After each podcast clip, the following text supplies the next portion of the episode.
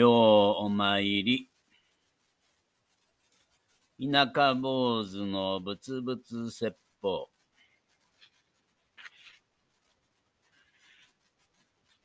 子から親へ。元外務大臣で衆議院議員の河野洋平氏は、2002年4月半ば、息子で衆議院議員の河野太郎氏がドナーとなって、肝臓の一部の提供を受け、生体肝移植手術を受けられました。河野洋平氏は、肝硬変の末期症状を呈していて、肝臓移植でしか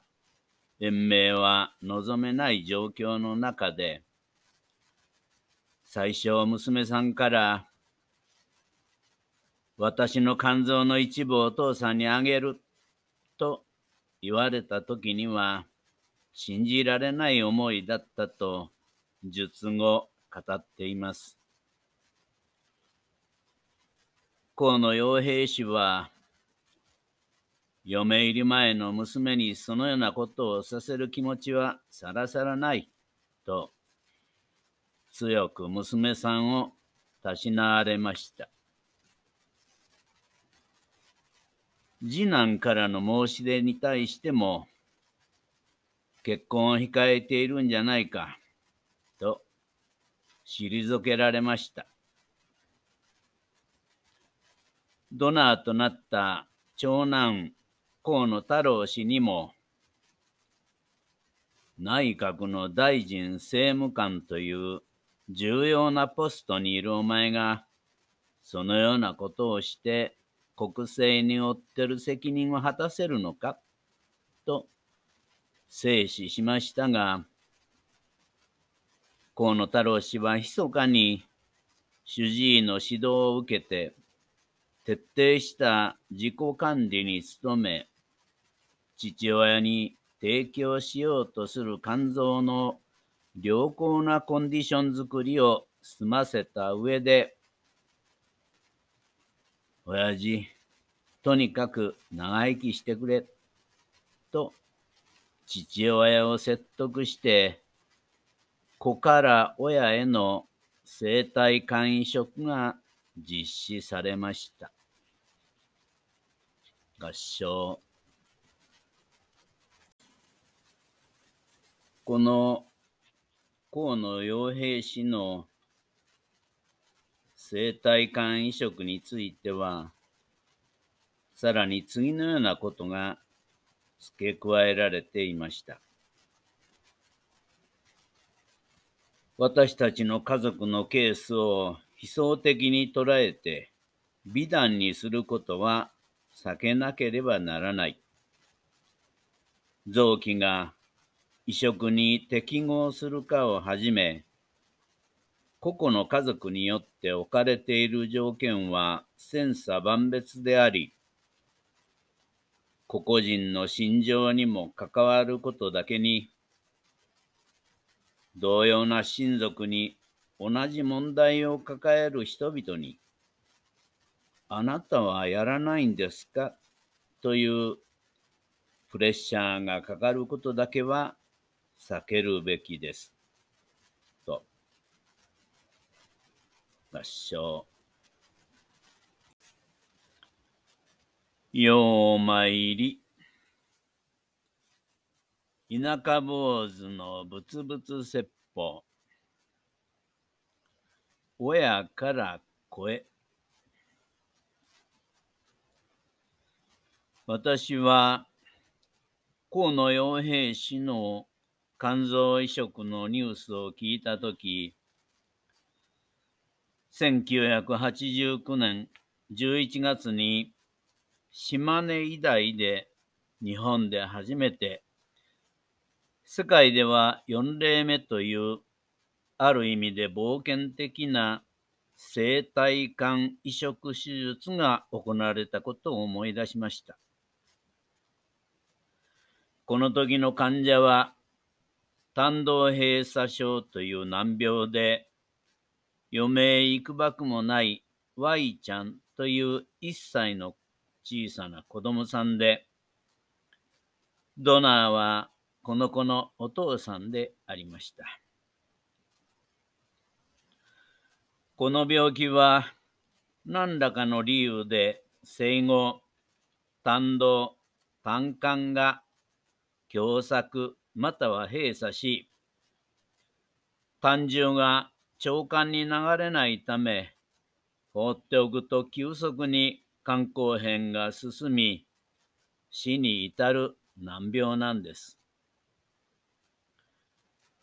Y ちゃんはすでに肝硬変が進み、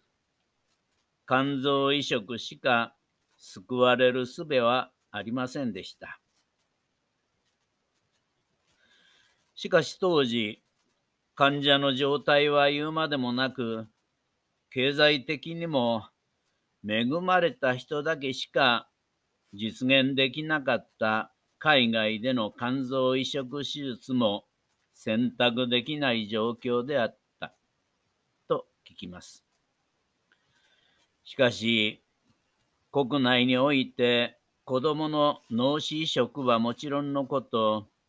その当時、脳死さえも認められていない状況の中で、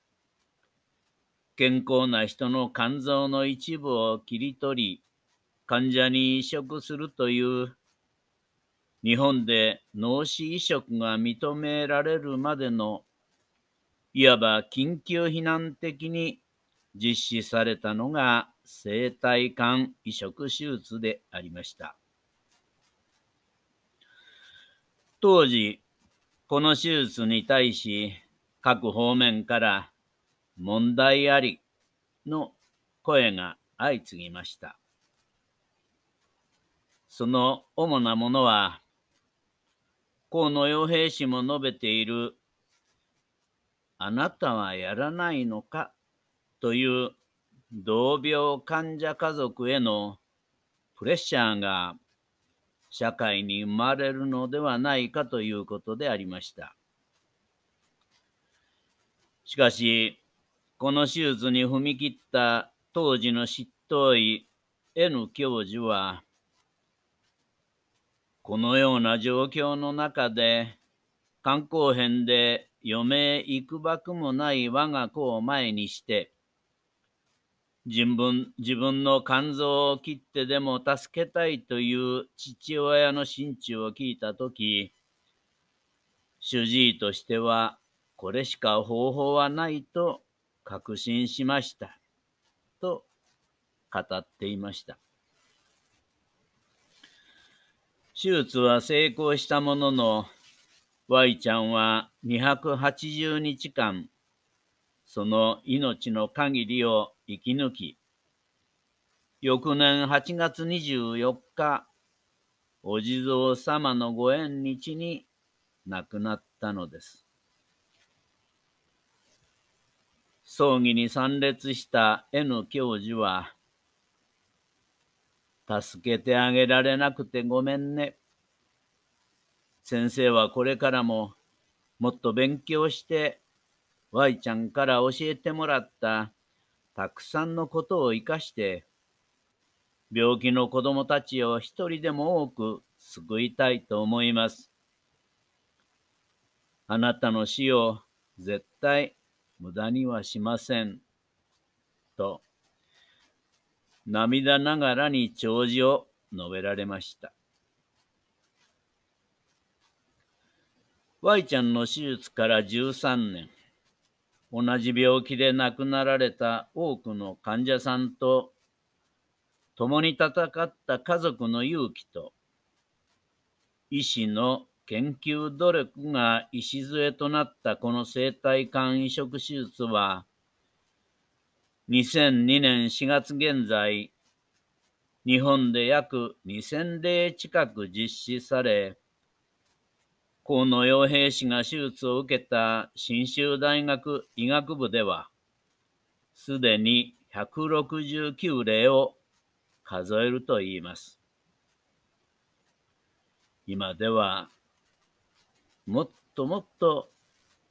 多くの症例があります。そして、この手術は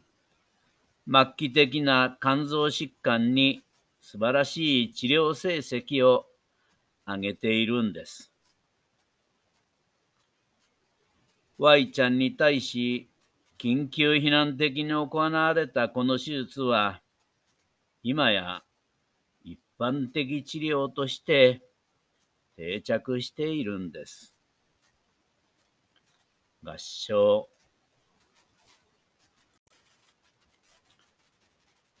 ようお参り。田舎坊主のぶつぶつ説法。不正は忘れよ。私は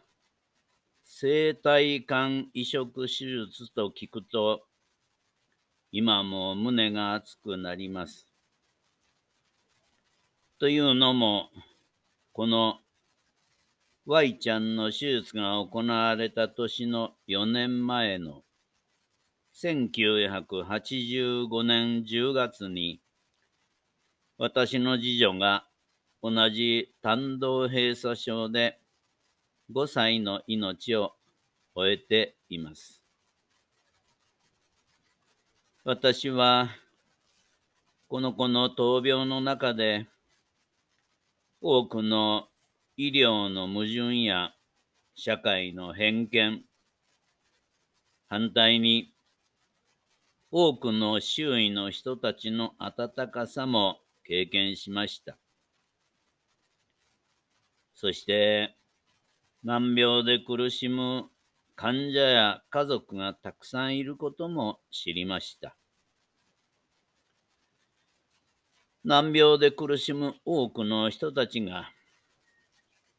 悩みを語り合い、孤独になることのないよう、いろんな患者家族に呼びかけ、和歌山県難病団体連絡協議会を結成したのも、娘が行ってから4年後、Y ちゃんの手術が行われた1989年のことなのです。ところで、宗教界において、脳死や臓器移植は、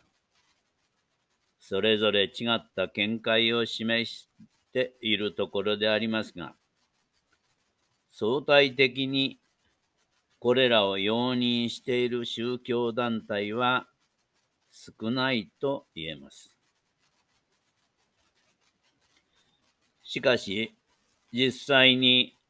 患者や患者家族の立場になったとき、親が子供の命を救うために、体の一部を使ってほしいと医師に願う。また、息子は親に、俺の肝臓を使って長生きしてくれ、と説得する。共に医療を信頼した上での、いわば、己の持ち物を捧げるという尊い財政という不正業ではないかと私は思っているんです。仏教の 勉強をしている頃、伏せとは何を、誰に、どれだけを忘れ、正常なるものでなければならないのが基本だと教わりました。この基本を満たせば、当然、相手から何らの見返りを求めないで済むんです。私は、これは自分のものを手放していくとき、そのものに対する執着を離れるための方法論だと思っています。生体肝移植手術という行為の中には、少なくともこのような何をどれだけという打算は存在しません。ただし、誰には家族という囚わるべき愛しい存在だからこそ不正できるのかもしれません。もちろん、病気に関しては、もちろん家族だからこそ、そういう生体肝移植などの適合率が高いという必要条件もあるんでしょう。その意味では、不正業の基本をすべて満たしていることにはなりませんが、こういうところから人間の行為は高められていくものなのかもしれません。あえて田舎坊主として付け加えるならば、人生の歩み方が素晴らしく思えたり、その人の行為が尊く思えるのは、家族に持てるような気持ちを他人にも持っているかどうかが測られての上だと思います。まさに、同時同比、同じ慈しみと同じ悲しみ、同時同日の心を持っているのか、自問自答しているところであります。合唱